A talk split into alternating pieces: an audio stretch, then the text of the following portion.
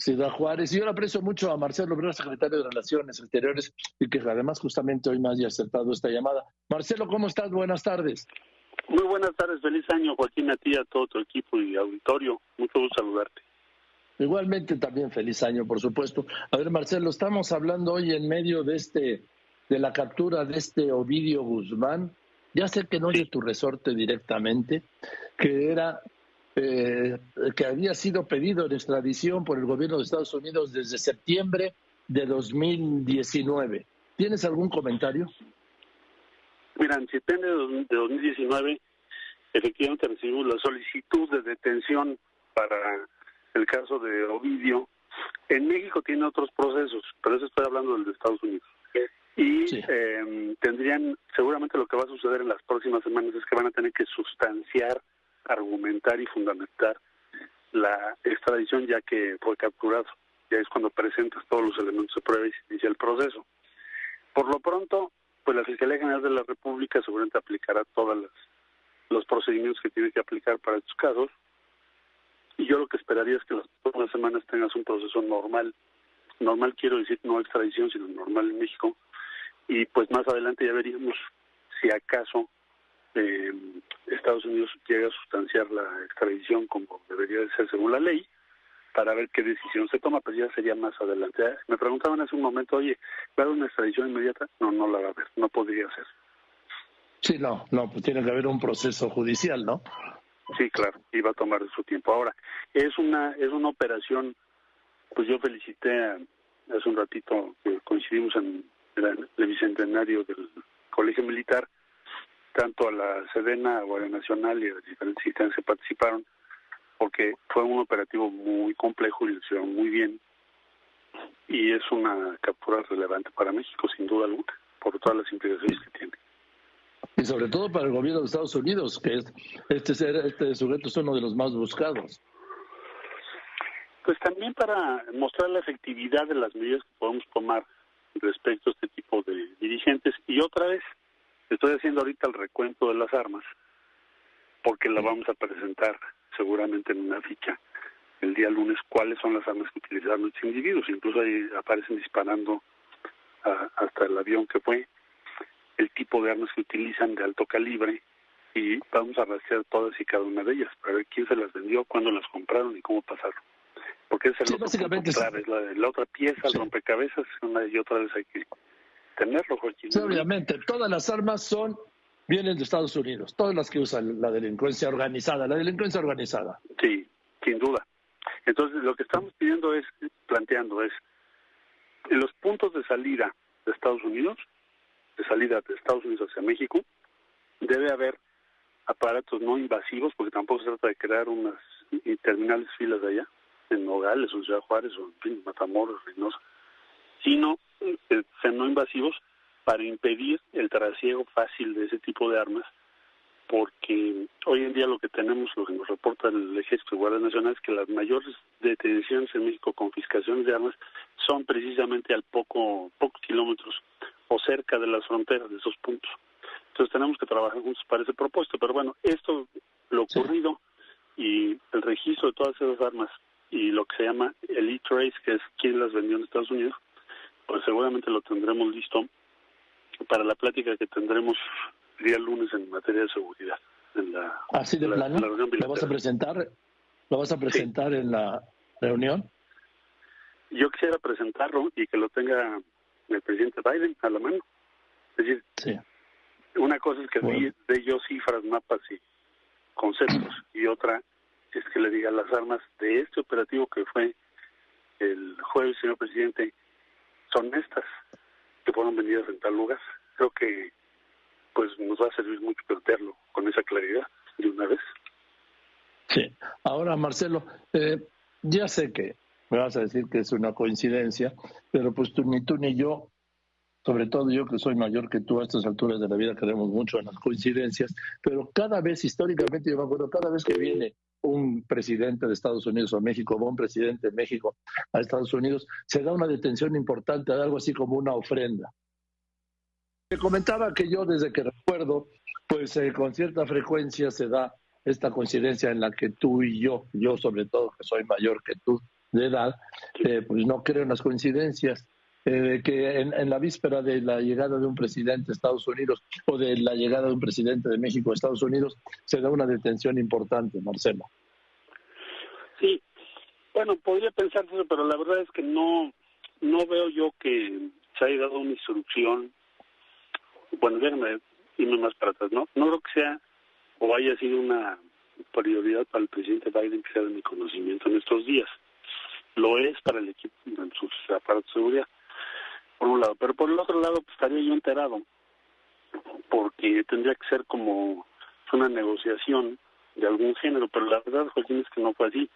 Yo me enteré hoy en la mañana en, en el evento del Colegio Militar, igual que creo que otros compañeros del gabinete. Es decir, fue un operativo muy cerrado, en función no a un cálculo político, sino cuando tuvieron la información. Eso es lo que tengo yo la, la impresión hasta donde llegue mi conocimiento no, no veo que sea una transacción con Estados Unidos. Ahora, Marcelo, acaba de dar a conocer, estoy hablando con Marcelo Obrar, secretario de Relaciones Exteriores, en la víspera de la Cumbre de América del Norte, en su décima edición. Acaba de dar a conocer el presidente Biden que el gobierno de México ha autorizado el eh, recibir 30 mil migrantes mensuales, o sea, mil diarios, de, de, de procedentes de Venezuela, Nicaragua, Cuba y Haití. ¿Tú tienes alguna información sobre eso? Sí, cómo no. ¿Eh? Mira, México ha estado insistiendo y reiteradamente de que lo que hay que hacer es un camino legal, regular, previsible, para que la gente no tenga que hacer todo el periplo que tiene que hacer hoy, de atravesar muchos países, incluido México, sin documentos y llegar a Estados Unidos, ponerse en manos de una serie de delincuentes y correr riesgos tremendos. En resumen, se inició esto con los venezolanos, te recordarás hace un tiempo, y se dieron 24 mil permisos humanitarios. Entonces, lo que es el argumento de México es el siguiente. Hoy, bajo el título 42, que se implementó a partir de marzo del 2020, todos los días nos regresan ese número y más, dependiendo el día, de personas que llegan a Estados Unidos por México y que te los ponen en el puente de regreso. Ahí México tiene dos opciones. Una, deportarlos, que sería un crimen después de todo lo que han viajado para estar ahí. O segundo, darles oportunidad de refugio, cosa que es lo que hemos estado haciendo en la mayoría de los casos, digamos el 80% de los casos. Entonces, eso ya está sucediendo por el título 42 desde marzo del 20, que regresen gente. ¿Qué es lo nuevo? Que le dijimos a Estados Unidos, bueno, de esa gente que, estoy, que tú me estás regresando, que no podemos repartir a sus países de origen, dales vías humanitarias, siempre y cuando sigan el procedimiento que tú establezcas. Y eso es lo que están haciendo. Por primera vez este va a ser el programa más grande que se ha hecho de permisos o visas de ese carácter para personas de Venezuela, Cuba, Nicaragua, Haití, y pues no sé si en el futuro sean otras nacionalidades, que hoy en día la única forma que tienen de llegar pues es con todo el periplo que pasan, llegan a la frontera, pasan a Estados Unidos, con todos los riesgos que tú quieras. Eh, algunos los regresan a México, otros no. Entonces estamos empezando a caminar hacia un sistema en donde tú puedes hacer una solicitud. Hay un tiempo en el que te responden, si cumples los requisitos puedes ir a Estados Unidos y llegar a Estados Unidos con un permiso ya. Entonces sí creo que es un cambio mayor. O sea, sí estaban al tanto, porque como lo anunció Ebrard, perdón, lo anunció Biden, no, sí estamos al tanto porque esos regresos de personas que son el famoso título 42 pues empezaron en marzo del 20. O sea, no es nada nuevo. El que regresen gente, que es lo que me preguntabas tú, no es algo nuevo. Lo que es nuevo es que haya permisos humanitarios en Estados Unidos y entonces tienda a decrecer el número de las personas que llegan atravesando nuestro territorio. Eso es lo que vamos a ver seguramente en los próximos meses y qué bueno que así sea. Porque imagínate esas personas, todo lo que han tenido que hacer para llegar ahí. Imagínense una persona de Haití. Tuvo que cruzar a Dominicana o, pues si no tiene otra, sí, a Dominicana, luego tomar un avión, llegar al lado, si se fue antes a Chile o algún otro país, cruzar todos los países en camino, luego llegar a México, esperar en Tapachula X número de días, luego cruzar México, luego cruzar la frontera con Estados Unidos y finalmente llegar a Estados Unidos para decirte no te puedes quedar aquí porque es irregular y además por la cuestión sanitaria no te puedo dejar que permanezcas aquí. Entonces, ahora lo que tú puedes hacer en lugar de eso es llenar tu, solicitud y los americanos te dirán 20 o no 20, ¿no? En función de si cumples o no cumples sus requisitos. Hasta el día de hoy con Venezuela sí nos ha funcionado. Y ahora pues, lo van a hacer con otras nacionalidades. Creo que es mejor a como estábamos antes. Marcelo, eh, el martes es la cumbre, la décima edición de esta cumbre de América del Norte, que por cierto Trump nunca la hizo, nunca vino, porque nunca vino a México y canceló lo que iba a haber allá en Estados Unidos. Eh, Marcelo, yo de tantos años también de cubrir cumbres y reuniones y encuentros y visitas, idas y vueltas de presidentes, pues no, nunca se ha habido ningún anuncio así espectacular. Incluso podría decir que casi no recuerdo ningún anuncio trascendente de estos encuentros. Bueno, yo creo que aquí tienes como dos. El primero es que tengamos una acción común Estados Unidos, Canadá y México cuando hace muy poquito, o sea, pues hasta el 20, ya no existía la región Norteamérica, como tú bien lo señalas. Ya ni se hablaba de eso. Tenías que empezar la reunión diciendo, oh, hay que pensar en, la, en Norteamérica y tal y cual. Ya no, no era el tema. El tema era cómo cada quien eh, lograba su desarrollo. Jamaica First, eh, Primera América o Make America Great Again, o sea, hagamos a, América de, nuevo muy importante, pues ya no se pensaba en Norteamérica. Entonces, lo primero es, estas cumbres sirven para ratificar que efectivamente Norteamérica sí es una región actuante y que estamos tomando medidas en común. Segundo, hay una agenda, se acordó un año y se van a entregar los resultados el día martes, de lo que hemos podido avanzar. Por ejemplo, no te quiero abrumar, pero es eh, eso que se está haciendo semiconductores en Arizona son es una inversión de 50 millones de dólares.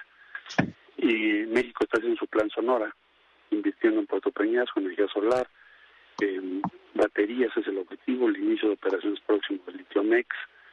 Eh, se va a quintuplicar la producción de energía solar en Sonora para vincularse con Arizona, por lo que te acabo de comentar. Entonces, ese tipo de acciones no se veían eh, en particular entre México y Estados Unidos hace muchísimos años. Como bien dices tú, en la mayoría de los casos eran declaraciones muy generales, o de plan no había ni reuniones, o ya no había ni el concepto de Norteamérica. Entonces sí estamos optimistas por el estrés geopolítico que hay, aquí.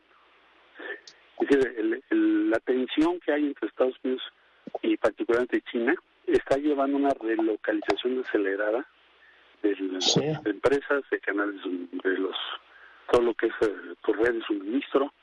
Entonces, eso va a ser un contenido importante. El otro que le quiero dar al presidente, que ha venido insistiendo, que es pensemos en una nueva etapa en las Américas, no solo en América del Norte, que hoy también es posible porque tienes esa circunstancia de ese estrés geopolítico y tenemos que pensar en llevarnos mejor, a ver hasta dónde podemos avanzar.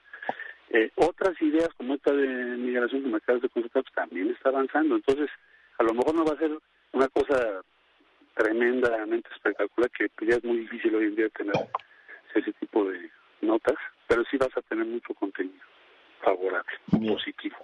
Es lo que yo vería. Ahora que hablabas tú de recuperar la zona de América del Norte, hago memoria y fue en febrero de 2014 con Obama y Peña Nieto cuando fue la última, y el, eh, sí, y el premier canadiense. Fue bilateral, ¿no? Fue bilateral. Ah, entonces fue la del 13. Sí, sí, ya, ya estás hablando. De casi una década. Nueve años. no, prácticamente de diez años.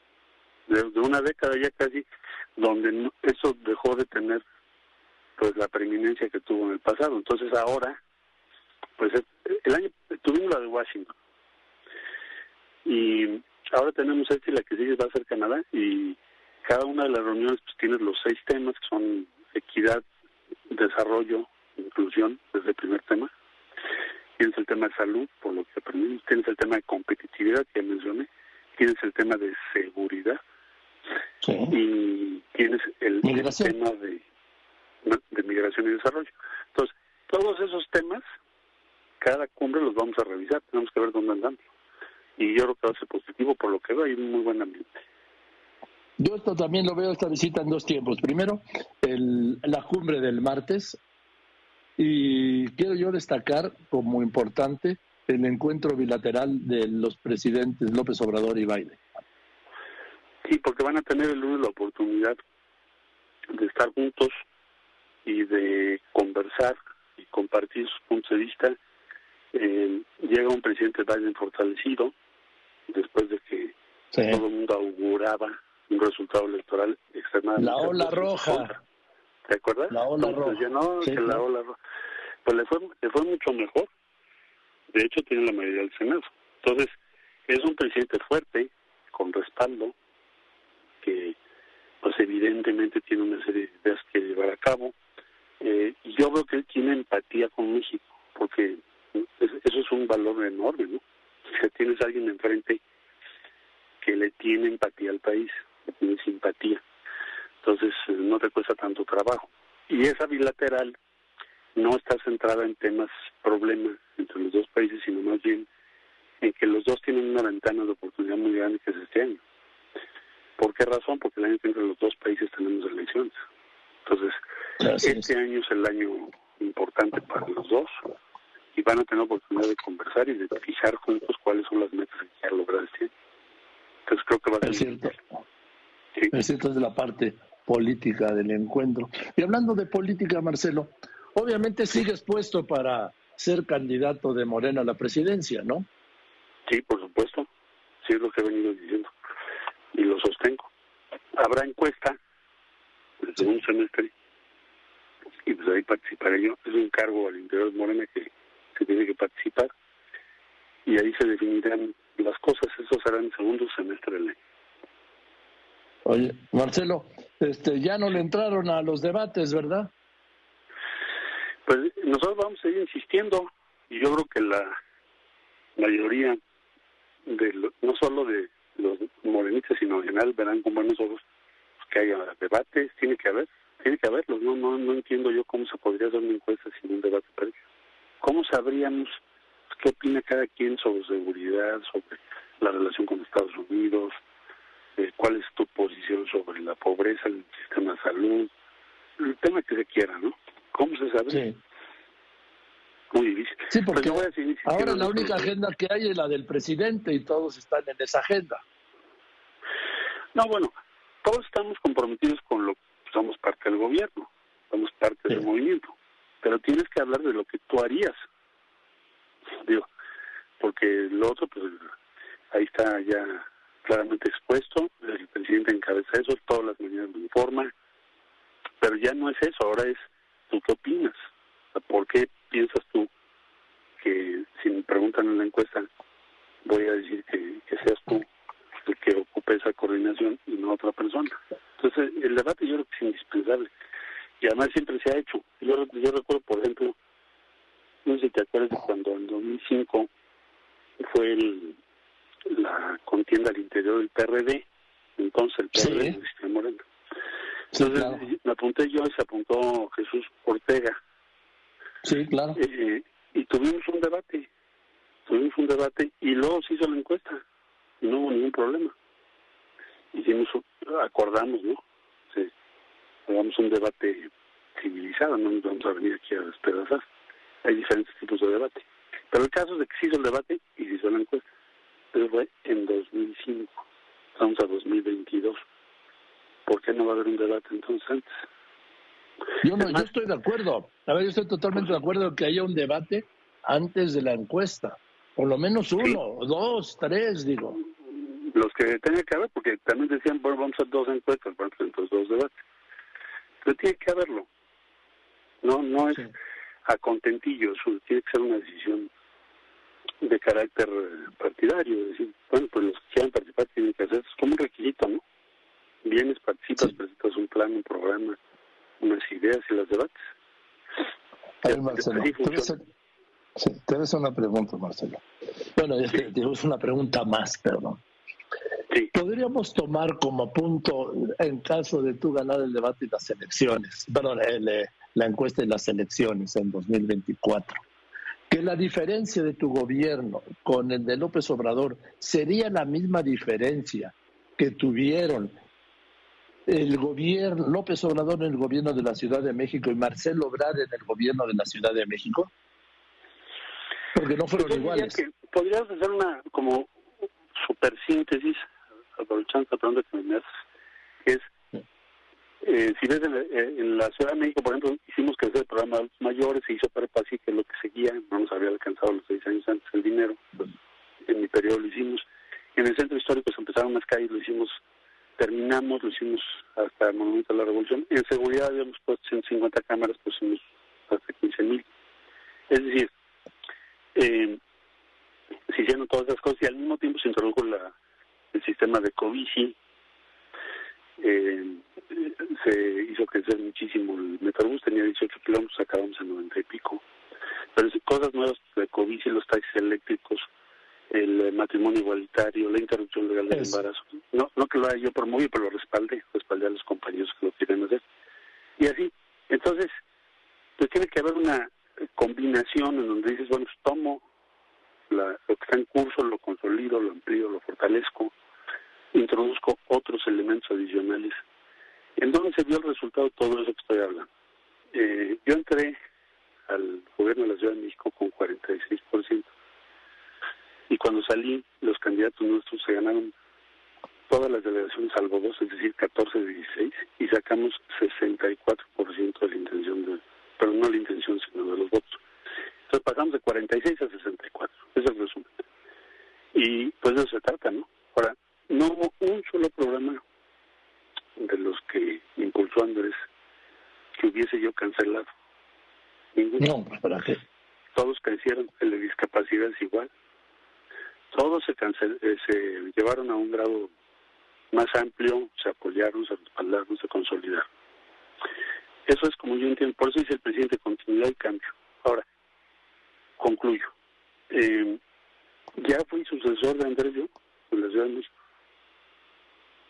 Sí. Leti Ramírez estaba en la oficina, Rosa Isela con mi coordinadora de gabinete, Elsa Beite siguió manejando el programa de adultos mayores, Martí Bates fue secretario de Desarrollo Social y así sucesivamente. Ariana Montiel dirigió RTC. ¿Qué te quiero decir con todo eso? Cuando yo digo continuidad entiendo de qué estoy hablando y cuando digo que tienes que cambiar son cosas nuevas, nuevas realidades también, porque la realidad cambia. Hay cosas que son nuevas, ¿no? Y es que. Pero ya fui sucesor de él y yo creo que tenemos muy claro tanto él como el de la voz, cuando hablamos de continuidad y cambio, de qué estamos hablando. Y ahí está, esa fue la experiencia que tuve yo. Venga, pues gracias Marcelo y éxito en, en lo del lunes, el martes y el miércoles, que es la bilateral de Trudeau, que no sé por qué en esta relación de América del Norte de repente como que a algunos se les olvida, se nos olvida a Canadá, ¿no? Canadá es otro jugador clave, viene el primer ministro Trudeau, precisamente hoy hablé con su canciller que es uh, Melanie Jolie y pues tenemos una buena agenda de trabajo y además Canadá es un país que es más importante para México en términos de inversión.